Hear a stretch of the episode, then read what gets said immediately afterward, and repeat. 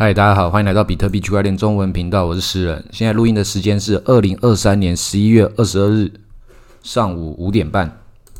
比特币的价钱来到三万六千九百点，以太币的价钱一千九百九十几点。最近这个一个多礼拜开始能量释放了，现在有那个什么马斯克那个火箭爆炸，然后本来大家还炒一下这个狗狗币，然后又再跌回来。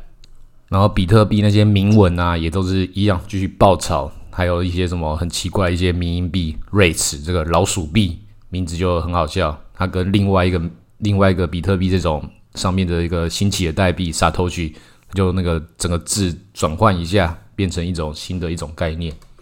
就是那些 BRC 二十的这些有的没有的，还有那个世界币的创办人也是同样是那个 Open AI 这个这个人工智慧这个。组织他的创办人就开始他们的很奇怪的一个一个剧本抓马，因为他就又被他们那个董事会开除，然后又被要求说是不是又要把他请回来，因为他的各种员工这个七百多名员工都说，如果不是他当我们 CEO 的话，我们就也要一起辞职。然后这个世界币就就是大跌了之后，然后又在马上要暴涨，就都不知道为什么他们会要要这样搞。大家都很关注在这些人跟人之间的这个事情上面。本来以为这个可能是最近最大的这个消息，虽然不完全算是我们币圈的事情，只是现在很热这个人工智慧。然后几个小时之前，赵长鹏跟美国政府认罪协商，好像四十几亿美金让他去承认他有一些洗钱啊什么的，然后罚款，然后以后他不可以再担任这个币安的高层人员。所以这个吵了好大半年的这个事情，就是最终现在以这个方式告一段落。因为我在前面几集讲的，就是如果他们没有一个方式可以让他一个收尾的话，这个事情可能会变得就是不可收拾。因为必然确实有很多的资金跟那些伊朗啊、哈马斯是有关系的，这是很确证确凿的，就是在他们的那个新闻上面，SEC 他们自己都讲过，连那个必然自己也都出来澄清。他们澄清的还不是否认这件事情，而是说：“哎，那个伊朗这边的，我们只是作为一个中间的使用给伊朗的人民使用这个虚拟货币的一个窗口而已，我们没有在资助这些恐怖恐怖主义。”对啊，你是说你没有？可是这个资金确实就是往那边流动，而且没办法否认那么大一笔资金，八十几亿，这个事情不讨论就算了，一讨论就没有回头路，所以他们换个方式，就直接交保护费。给美国政府，然后就就下台走人，没事。这些事情看起来都是大新闻呐，可是实际上这都是发生在以前的事情，只是到了现在才有一个比较消化的这个结果出来。就跟那个我们现在总统大选那个蓝白河也是吵了这么久，那这个事情就是它本来就存在，只是到最近开始有一个段落。所以你可以看到这个世界上各种不同的事情。刚好好像他们都会有一个韵律，都会在同一个时间集中发生在某一些时间段上，跟那种大风吹啊或什么事情就是一样，就是赶快大家要先赶快抢位置选边站，然后再等下一波的这个浪来的时候，才知道说哪些人可以活下来，哪些人裤子会被冲走。所以这个大浪潮在过来的期间，这个一波一波的。很多的这个像这些散户，像小鱼小虾一样，就开始捡地板上的这些血血，赶快能够吃多少算多少，所以才去搞那些什么那些铭文啊，BRC 二十那些血扣以冥币。就如同我上一集讲的，就是如果你要去玩这个事情的话，它要变成一个系统，你变成每一个都要做，你要把你的仓位去做好几个不同的等级的分配，这样才不会觉得说，诶，是不是我这个错过了？那另外一个怎么没有买到？因为这么多，它每个就是涨的理由都是好像有理由，又好像没有理由。像是那个 Polygon 上面也是搞了一个，就是跟比特币一样的这个铭文系统，然后就是也是爆炒了一大发。所以我才说你不要觉得自己错过了，因为你要买的话就要变全部都买了。Polygon 它不就是把以太坊复制过去的一个侧链吗？那这个很多技术上它都是同一套的。那为什么以太坊上面没有搞一个这个就是会暴涨的这个铭文，然后跑到它的那个？小弟那边，Polygon 那边去搞啊，因为他如果也在以太坊这边搞的话啊，就要又要塞车啦，又更好笑了。可是主力还是想要去搞一些什么事情，让一些散户觉得说，哎，干这里好像又有搞头哦。那你要想，Polygon 上面就是要高起来，那为什么不是那个 Arbitron？为什么不是那个 OP？啊，不都是这些 Layer Two？那所以你要怎么选择？你每个都玩的话，那你付出的代价就是也是累积起来也是很大。那所以就是你要怎么赌？所以它变成是就是真的就赌博啦，就有玩到就玩到，没有玩到就算了。而且你要看的话，看这个事情的本质是什么。当然，它的本质是炒作。虽然所有的这些加密货币的事情，大部分都是炒作，连比特币本身也有很大的炒作的这个成分在。可这个炒作到炒到什么程度，用什么样的理由，这个也很重要。那这个 Polygon 上面这个炒作，我就觉得是蛮瞎的，因为本来是比特币现在抄这个以太坊作业哦，这个也算是一个很很少数的状况。结果。比特币抄了以太坊作业，然后现在就是以太坊体系的又回来在抄比特币的作业，要搞这个比特币，它已经叫叫这些 share 已经叫 BRC 二十了。这个东西本来是以太坊的这个协议，他们的一个代币格式准则叫做 ERC 二十，那就把这个名字改成 BRC 二十。就是你那个二十是哪里来的？那个 R 跟 C 是什么？就真的是这样抄作业，结果它抄上来其实就只是一个结果跟。概念有点像，但是它的那个运作原理又是完全不同。比特币网络会因此就开始塞车，然后但是搞这些血扣引的本来不是以太坊，它本来自己的这个它自己本来的绝绝活嘛，本来就是专门搞这些血扣引起家的。然后结果说，哎，我本来搞这些血扣影，我那个比特币的更香，好，那我就用那个比特币跟你一样的方式，也来搞这个新的血扣影，这就很奇怪了。那也在搞这个 NFT，那本来 NFT 也是比特币上面没有的，然后结果以太坊就是抄了，又在抄了这个比特币的作业，这个就是越来越奇怪，就跟你那个上传那个图片到到可能你的 Facebook 或 IG，然后都会被压缩，然后又在被人家转贴，又在传到 Line 上面，传到其他的软体上面，又重新下载，重新被压缩。这个方式只要次数越来越高的时候，那个画质跟这个图片的。各种资讯就会越来越乱，然后现在比特币跟以太坊就是互相在做这个，就做个这个样子很愚蠢的事情。这种事情总会有个极限，因为走到一个尽头之后，然后就再也走不下去，然后就要爆掉了。那其实大家也都知道，这个就跟那个都市传说说一张纸不能够折叠超过七次。那这个事情就是虽然才刚叠个一两次，就是以太坊抄比特币。比特币在抄以太币，以太币再抄比特币，这对折个两三次，还有几次可以可以可以继续叠，然后就是这些也都知道，最先去玩的人都觉得说后面就是还会有人进来，大家都在看谁才是最后一只老鼠，然后所以现在这个他们上面那个民币就把这个名字直接把它取在取叫老鼠币，然后就直接叫瑞驰，然后就一路暴涨，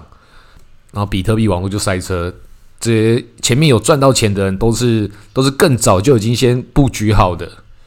这种东西通常都只会有两波的人赚钱。第一波的人，他们付出的代价最大，因为他要从各种的选择之中，可能好几百个选择里面去选出几种类型。然后第二波的人，就是在第一波的人，他们布局好，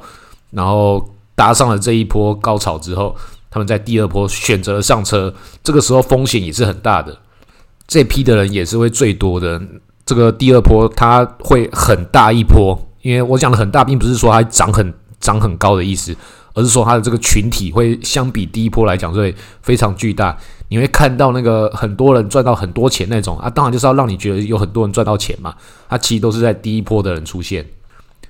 第一波付出的代价也是蛮困难的。它不只是说你的眼光看得早、看得好，包含了他们也是要自己去推波助澜，把这个气氛跟这个事情做起来的，甚至可能还要拿自己的钱当主力去把这个气氛把它搞起来。然后让第二波的人来抬轿，第二波就希望可以有第三波、第四波的人进来嘛。在这个期间之中，他就有变成很多种不同的选择，就是哦干，你现在搞这个 BRC 二十，好好好，那我前面一起搞了这个 Odinos 这个协议，那接下来呢？接下来我们要炒哪一支？要炒哪一支就有很多的理由啦，有很多的选择。就是前面那个 Odinos 这个本身这个名字的代币只是名字一样，然后叫 Bitcoin 嘛，然后 Satoshi。瑞驰这些有的没有的，你到底要选择哪一个？你去 all in 吗？还是你要去小赌怡情？是赌哪一个？每个都赌吗？手续费也很高哦，一次手续费那个在高的时候就零点零五颗比特币，你就要花下去了。不管不管你买多少，不管价钱如何，手续费就是这么高，就要先花下去。那你要买多少？是要买零点五颗比特币的这个价格吗？然后是不是买了这一个？是不是每一个都要买？那这样买一买，干你没有个五六颗比特币，你不用玩这游戏耶。所以你要当那个第一波的人是很困难的。另外一个更好的选择就是不要去玩它。也有很多人是赚到钱之后，在这些第二波的人，他们就拿到一笔钱，哇，好多哦。然后诶，下一个呢，感觉这个东西还有还有肉可以吃，我要找下一个，那就找到刚刚讲那个 Polygon 嘛。那是不是 Polygon 起来了？然后就是诶，是不是 R B 床也有？是不是 O P 也有？是不是要回来再炒我们的本来的以太坊的正宗？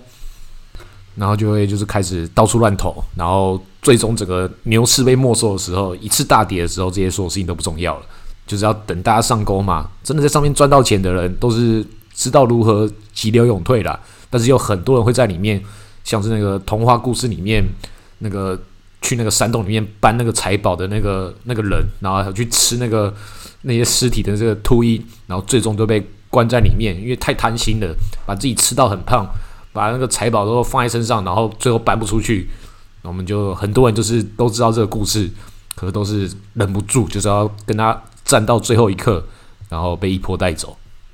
这个很难呐，没有办法，因为常常大家讲说，就是鱼尾留给别人吃，然后就那个梗图，那个鱼尾好长一段，就是如果说哪些乐色币、血扣影就干涨了三倍，很多了吧？就你不知道最后涨了什么八十几倍、两百多倍。对于这种事情，本来就没有一个简单的一个评估方法。你再用什么再复杂的这些什么算式啊、模型啊，都是没办法去处理的，因为它就是用集体的这个非理性思维，然后去做出想要去找出理性的一个结果，这是不可能的事情。所以我才会跟大家讲说，就是面对这种就是你不确定性，但是它可能会有这些暴涨机会，然后也真的涨上去的这些。这些血扣影或者这些投机的这些标的，你该怎么处理？就是把它分段，你可以把你的仓位就可能分成分成二十份，然后每涨多少，每涨三三十趴，然后就卖出一部分，卖出一部分，然后到某个阶段的时候，你就会觉得说，诶，好像已经回本了。后面的话，你的心情就会比较放松，你也不用去在乎说是不是我前面是不是卖早了，因为你不可能卖到最高点，然后。后面的后面的那些，如果一路涨上去的话，那你分的份数够多啊！是真的，就算有一个什么两百倍的，你总是会有最后那个其中五趴是跟着这两百倍一起涨上去的嘛？你可能前面九十几趴都在那个可能一百倍、二十几倍的时候就卖完了啊，后面有一点点小仓位，那那个已经是回本之后的剩下那一点点，你就去跟他玩嘛。也不要想说，哎呀，如果前面都不要这么提早就卖掉的话，什么的就没有这种没有这种想早知道啦，没有这种提早想的啦。所以都已经安排好这些就是算法跟策略之后，其实后来东西就很无聊，变成说是你把你的布局都做好，然后等别人自己的疯狂来为你自己抬轿。如果你的那个判断是正确的话，而如果你判断是错误的话，那本来那一百趴全部都亏掉，就是本来就亏掉嘛。刚刚在讨论的是，如果你赚钱的话，如何让这个钱赚的比较比较愉快，然后这个效效益也比较大。前提就是这个东西有被你抓到，所以我才一直说你要有大户思维。刚讲这种操作模式，那大户不就这样操作嘛？因为他们的量体比较大嘛，他们就是主力把这个局给造起来的。他今天不可能可以像我们散户一样，你可能只有买个一万美金、一万块台币。然后就是我干涨到了两百倍，刚好最高点的时候一次把它卖掉，哇，好爽哦！那更爽的是谁？更爽是大户啊，但他不可能可以卖在这个两百倍的那一点，把它全部清空啊，他没有那么大交易量可以容纳它的这个流通性，所以他做的事情就是我刚刚讲的这种分段买进、分段卖出。那你一个散户，你没办法做到这种在避雷针上面直接哇，直接放空，直接把它清仓。那这种事情本来就很少人可以做到。做到也都只是极少数的一些偶然偶然现象。那对大户来讲，你就模仿大户的行为，然后看着其他也想要去做这种极端操作、特技表演的人来帮你把这个事情完成就好。对那些就是做出极限操作的人，就帮他们拍手鼓掌，祝福他们。他们付出他们的代价，付出他们的风险，然后成就他自己，但是他也成就了你。就也不用去羡慕，也不用去嘲笑，那就只是不同的生存方式。有些人就喜欢这种刺激，就算他就是不会赚钱的话，他就是要爽这个这一发，他也是高兴。我也是有一个朋友，他也懂这个道理啊。然后他每次玩这些事情的时候，之前他有好几次可以暴富的机会，他说自己也是把它搞掉了，因为他想要去追求那个在最高点的时候一次全部卖完，一次把它放空那个快感，就那一瞬间的那个快感，他完成过一两次之后，他觉得太爽了，所以他每次都想要追求这个感觉。他要的已经不是那个赚钱了，他要的就是这个感觉。这就是脑袋已经被他弄坏了，他已经没办法去从其他的地方得到这种快乐了，所以所以就有这种奇怪的现象。那我们都要去避免这种事情啊。当然，我们身为人类就会被这种事情给左右，就跟我们不是这些 AI 人工智慧一样，我们是会犯错的。也正是因为人类有很多的错误，也也造就了很多的一些成就。现代人类为什么可以统治地球？就是我们活在这个谎言之中。活在被我们自己所所搭建的这个欲望体系给往前推动，所以现在很多的这些什么学者啊，或是一些什么这些上位者、统治人都在讲说，就是年轻人都很躺平啊，现在这不是一个好的现象啊。实际上这是一种必然，因为对大多数人来讲，就是我们要满足一些更高等级的欲望的话，我们要筹备更多的条件跟更多的代价。那一些低等欲望就很简单就可以满足的话。那大家在不管是理性或感性上，会选择躺平，这是一件很天然的事情。人类这种生物作为这个劳动力来说，已经持续了好几万年，一直以来都只有少数的这些人，他们统治群体可以就是免除于劳役这些这些最基本让这些文明发展的一个一个责任，他们是负责来享用成果的。而且也确实是，大部分的劳作如果没有人去享用的话，那你的工作就是没有意义的。虽然它是被一个层层剥削产生产生的一种体系，可是如果你如果没有这些人剥削你，你的存在也没有意义。这就是一种很奇怪一种一种哲学性，就你必然的就要成为剥削者或者是被剥削者。人类文明的成就都是建立在这些统治者他们想要追求更高等级的这些欲望，所以。去耗费更多的成本去搭建一个金字塔体系，但同时也在这个最底层这边降低了各种不同东西的成本，比如说这个饮食最基本的这个需求，一直有把这个成本往下降低的这个逻辑存在。所以一层一层的需求被填满之后，就可以继续往上堆叠，最最上层的那个欲望就可以继续堆得更高。但是人类的想象力如果到了一个极限之后，他们能够所追求的更高的这个欲望，就会变成权力本身。在我们所经历过这段历史之间，到了这个最近，才是这个 AI 要改变这个世界这个时候。因为人类从劳动力这边已经算是解放了一部分，对于需要权力的那些人来说，他已经不再只是说需要你的劳动力了，因为有一些更低成本的方式，像是 AI 可以来解决一些各种事情。但是他们需要的变成是你的关注度，你在意的是什么？你越在意他们，就能够提供给他们更多的这些权利。所以社会结构确实很有可能在这几十年间要在一个很大的改变，因为人类已经从劳动的这个属性转换成这个要去关注的这个属性。但是不管这些结构怎么改变，就像是以前这种能源革命、粮食革命、工业革命、网络革命这些各种的事情。最终，它所所会改变的最根本的东西，都是这个价值价值转换的这个媒介，都是要把能源从太阳能变成其他的各种东西。它的那个中间，它是怎么样的消耗，跟怎样的改变形态，成为你眼睛前面所看到这个样子。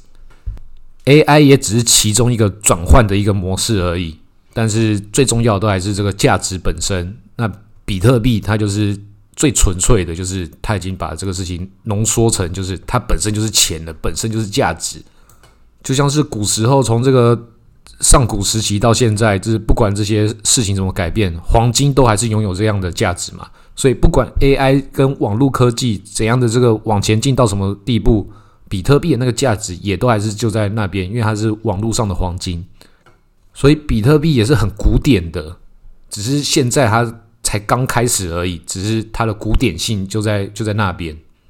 这些 AI 或是这些社会结构，未来这个国家会不会被那个道组织给取代？这些公司组织体系价值是怎么样的被分割，被怎样的再分配，就是我们都不知道。但是价值本身的存在，它是必然的。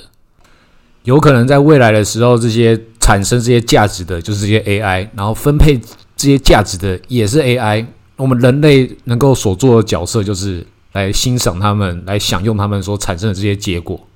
当然，那也是很久以后的事情。虽然很多人讲说，哦，这发展的可能会比你想象中的还要更快，甚至还要讨论说，这个 AI 是不是会统治人类？像是那个前面刚讲到这个 OpenAI，他们那个创办人为什么被被赶出这个他的执政团队？就有人讲说，是因为他没有对这个董事会，没有对他投资人诚实，去讲出 AI 可能有什么，它可能产生的意识，有它的危险性，各种的这样，好像科幻小说一样，实际上应该也只是一个权力的斗争而已。前阵子那个 AI 热潮过之后，现在这个新的热潮还是回到人跟人之间这个本身权力上的八卦，能够产生的一些实质结果，都还是源自于这个。人类所提供的这个 input，他们没有创造出新的超过这个人类思维边界的东西，都只是把你的思维边界重新再整理，重新去把它就改变。那你看到觉得很厉害，那是因为本来有一些很厉害的人所做出的事情，让 AI 去学习而已。AI 是不可能可以像人的，因为人类是会犯错，而且犯所谓的犯错，并不是说诶你不知道这个事情怎么办，然后你做错了，人类会犯错。最最严格的定义就是，你明知道它是错的，但是你硬要去做。人类就是有这种尿性，可是 AI 没有，那它就不可能会跟人类做出一样的这个行为模式，它不可能会像人，它只是假装像人来满足人类的需求。因为我们从以前都没有看过其他的智慧体，会觉得其他智慧体像人类一样是一种智慧体，会觉得诶，是不是就要像我们一样？然后又加上人工智慧这这种这种讲法。就自己的想象力，觉得 AI 就应该要怎样发展到一种极致的时候，他觉得很像很像我们一样，实际上完全不是，它也只是另外一种工具。换句话说，人类也只是其中一种工具，只是我们站在我们自身的本位来思考，会有这样的这个框架而已。正如同我刚说的，人类是被欲望给推动的一个群体